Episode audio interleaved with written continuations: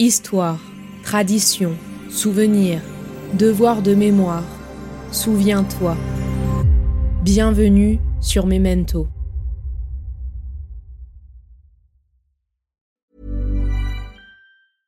Hey, I'm Ryan Reynolds. Recently, I asked Mint Mobile's legal team if big wireless companies are allowed to raise prices due to inflation. They said yes. And then when I asked if raising prices technically violates those onerous two year contracts, they said, What the f are you talking about, you insane Hollywood ass?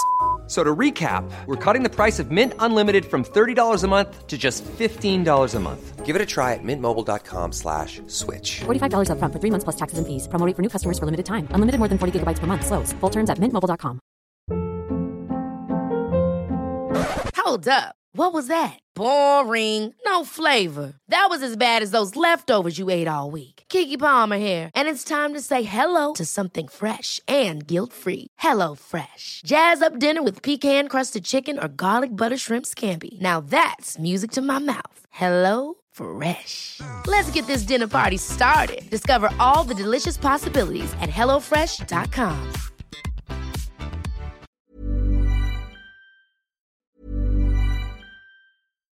Hi, I'm Daniel, founder of Pretty Litter. Cats and cat owners deserve better than any old fashioned litter. That's why I teamed up with scientists and veterinarians to create Pretty Litter. Its innovative crystal formula has superior odor control and weighs up to 80% less than clay litter. Pretty Litter even monitors health by changing colors to help detect early signs of potential illness. It's the world's smartest kitty litter. Go to prettylitter.com and use code ACAST for 20% off your first order and a free cat toy. Terms and conditions apply. See site for details. I'm Sandra, and I'm just the professional your small business was looking for. But you didn't hire me because you didn't use LinkedIn jobs. LinkedIn has professionals you can't find anywhere else, including those who aren't actively looking for a new job but might be open to the perfect role, like me. In a given month, over 70% of LinkedIn users don't visit other leading job sites. So if you're not looking on LinkedIn, you'll miss out on great candidates like Sandra. Start hiring professionals like a professional. Post your free job on linkedin.com/achieve slash achieve today. Millions of people have lost weight with personalized plans from Noom, like Evan, who can't stand salads and still lost 50 pounds. Salads, generally, for most people, are the easy button, right? For me, that wasn't an option. I never really was a salad guy. That's just not who I am. But Noom worked for me. Get your personalized plan today at Noom.com. Real Noom user compensated to provide their story. In four weeks, the typical Noom user can expect to lose one to two pounds per week. Individual results may vary. Hey there, it's Michelle Norris. I'm host of a podcast called Your Mama's Kitchen. When I travel, I'm usually looking for a way to find a taste of home when I'm not at home. And one of the things I love to do when I am at home is entertain. And Airbnb allows me to do that. When I was in California recently, I rented a house that had a great kitchen. And when we were sitting around the table, we we're all thinking, we're in someone else's house. Someone could be in all of our homes as well. If you have a home, but you're not always at home, you have an Airbnb. Your home might be worth more than you think. Find out how much at airbnb.com/slash host.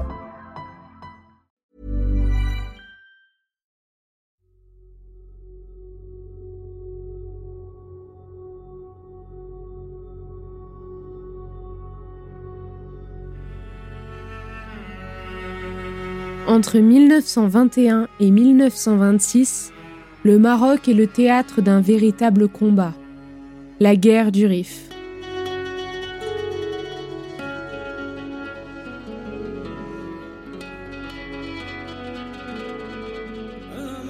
Cette année 2021, nous célébrons le centenaire du début de cette guerre que les historiens ont surnommée la guerre coloniale oubliée.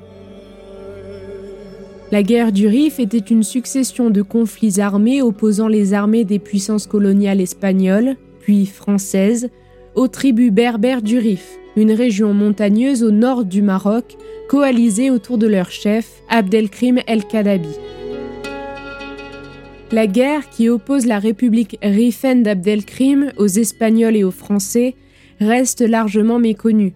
Cette guerre coloniale extrêmement violente marque pourtant une étape décisive dans l'histoire de l'anticolonialisme et dans la construction de la nation marocaine et coûta la vie à plus de 10 000 rifins et à 2500 Français et indigènes. Alors, afin que cette guerre oubliée retrouve sa place dans nos mémoires, je vous propose de retracer son histoire en quatre épisodes sur Memento. Épisode 2 Le conflit hispano-rifin.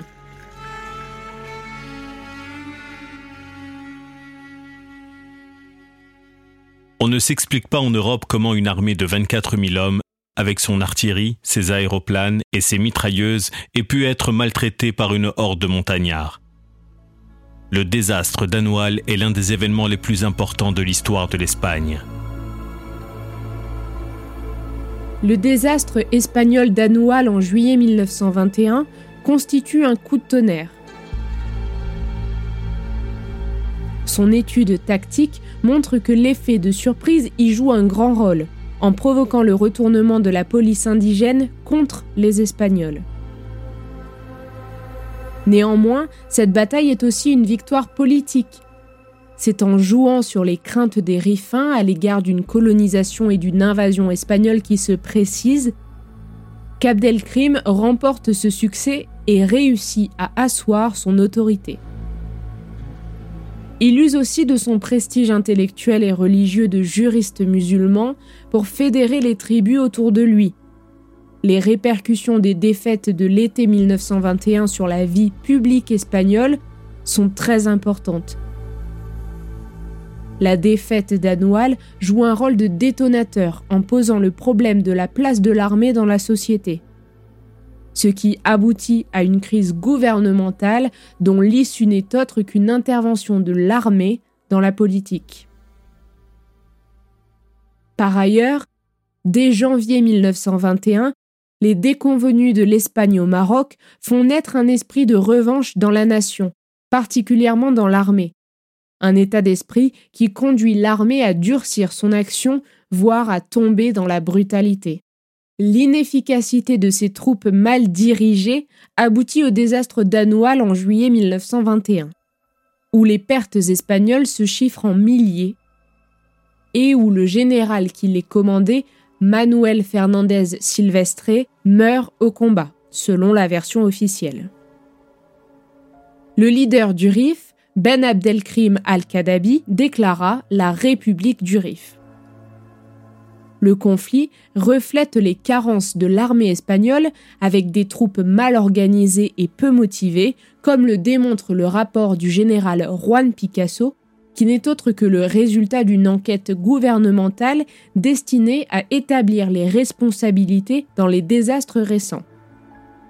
En outre, la mauvaise gestion politique de ces événements a favorisé l'instauration de la dictature du général Miguel Primo de Rivera, de 1923 à 1930.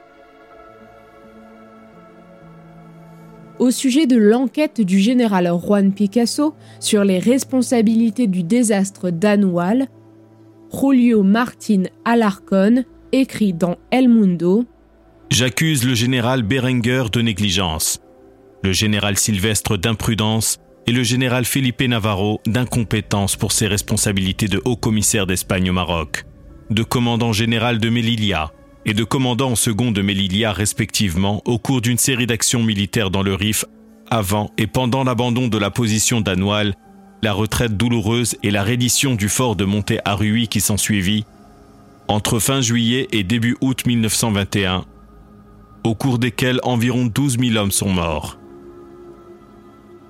Le général Damaso Berenguer haut commissaire espagnol au Maroc depuis 1919, doit faire face à une grave crise militaire avec des moyens réduits.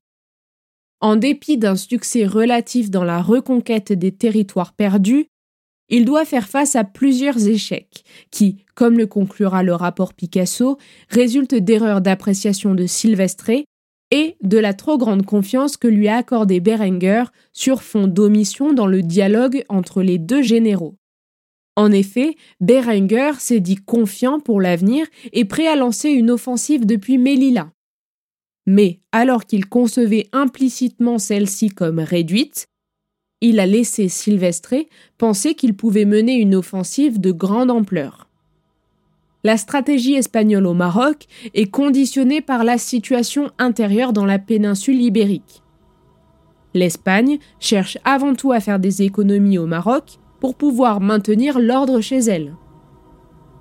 À ce titre, elle juge alors pertinent l'emploi de l'aviation et de bombardements à l'hypérite, connu sous le nom de gaz moutarde, sur des cibles civiles, mais sans systématisme.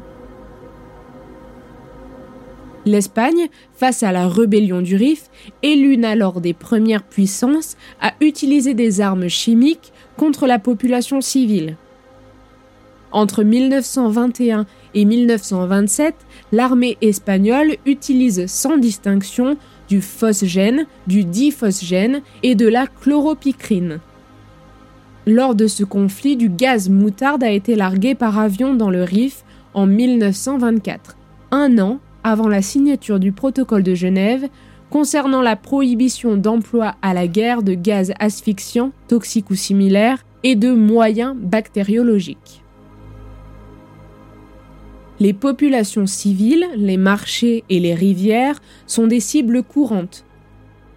Dans un télégramme du haut-commissaire du protectorat espagnol au Maroc, à destination du ministre de la guerre espagnole, Damaso Berenguer déclare J'ai toujours été réfractaire à l'utilisation de gaz asphyxiants contre les indigènes.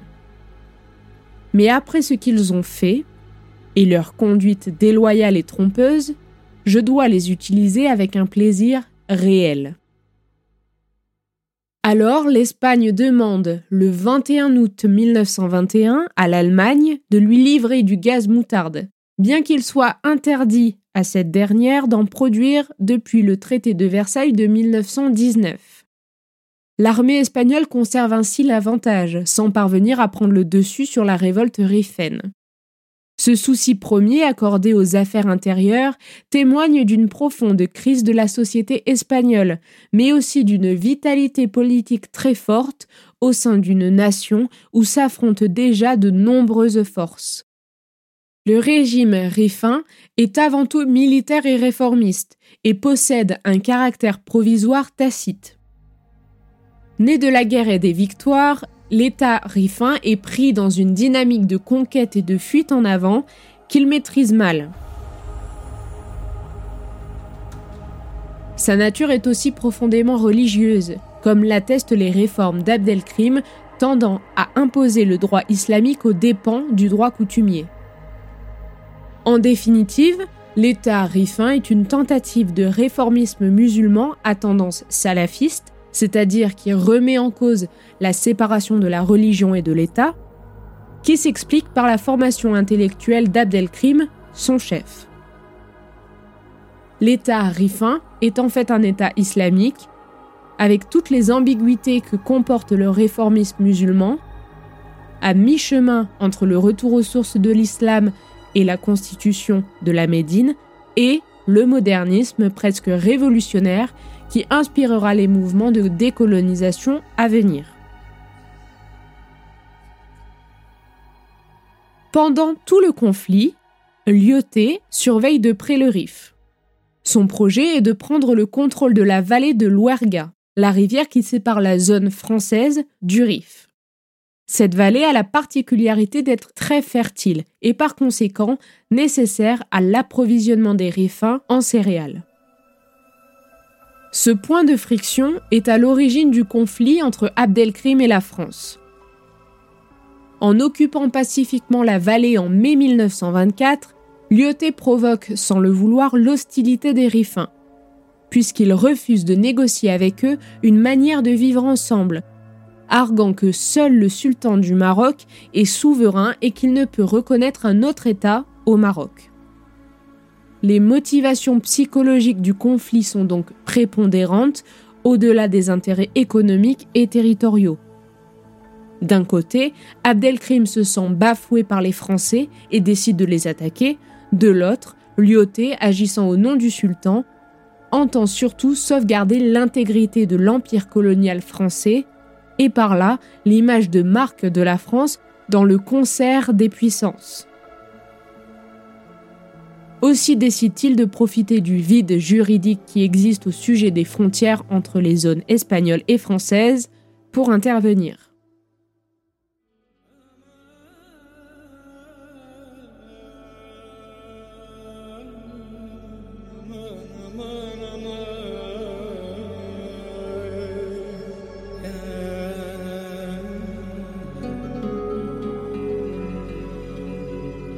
Découvrez la suite de l'histoire de cette guerre oubliée dans le prochain épisode où l'on abordera plus en détail l'entrée en guerre de la France au sein des conflits déjà existants et persistants.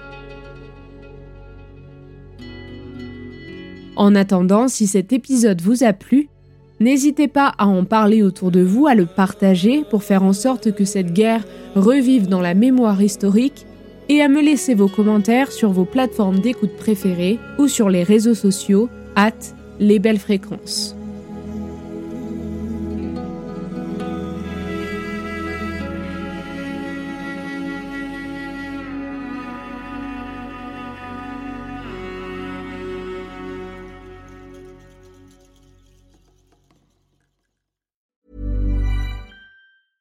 Imagine the softest sheets you've ever felt. Now imagine them getting even softer over time. That's what you'll feel with Bowl and Branch's organic cotton sheets. In a recent customer survey, 96% replied that Bowl and Branch sheets get softer with every wash. Start getting your best night's sleep in these sheets that get softer and softer for years to come. Try their sheets with a 30-night guarantee. Plus, get 15% off your first order at bowlandbranch.com. Code BUTTERY. Exclusions apply. See site for details.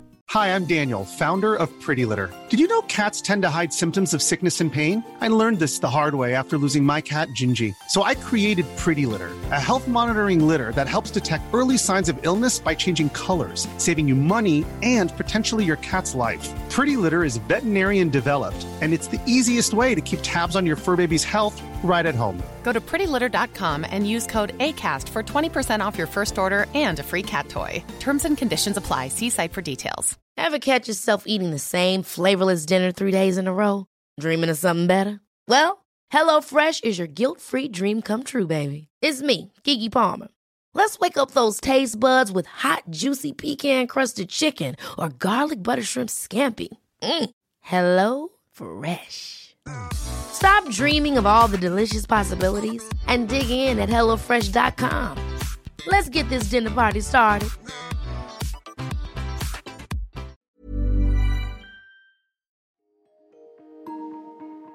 Vous venez d'écouter Memento, un podcast réalisé par les belles fréquences. Ce podcast est disponible sur vos plateformes d'écoute préférées, Apple Podcast, Spotify, Amazon Music, Deezer ou encore Podcast Addict. Si ce podcast vous plaît, n'hésitez pas à lui mettre 5 étoiles sur Apple Podcast ou Spotify pour le faire connaître. On se retrouve sur les réseaux sociaux, at les belles fréquences.